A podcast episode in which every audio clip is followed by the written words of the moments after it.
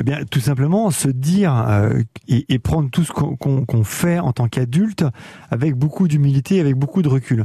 Ce qu'on a dit sur deux saisons, euh, ce sont des conseils.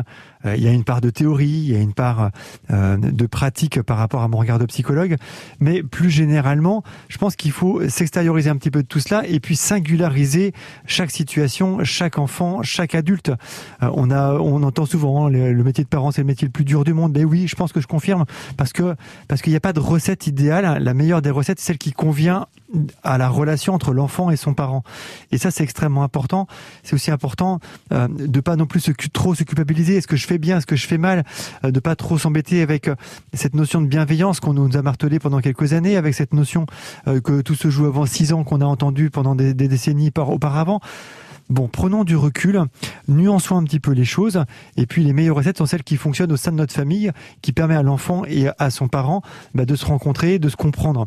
Donc voilà, il n'y a, a, pas d'enfant idéal, il n'y a pas de parent idéal, et que du coup, par rapport à tout cela, euh, eh bien, il faut, faut, accepter de tâtonner. Il faut surtout accepter de faire des erreurs.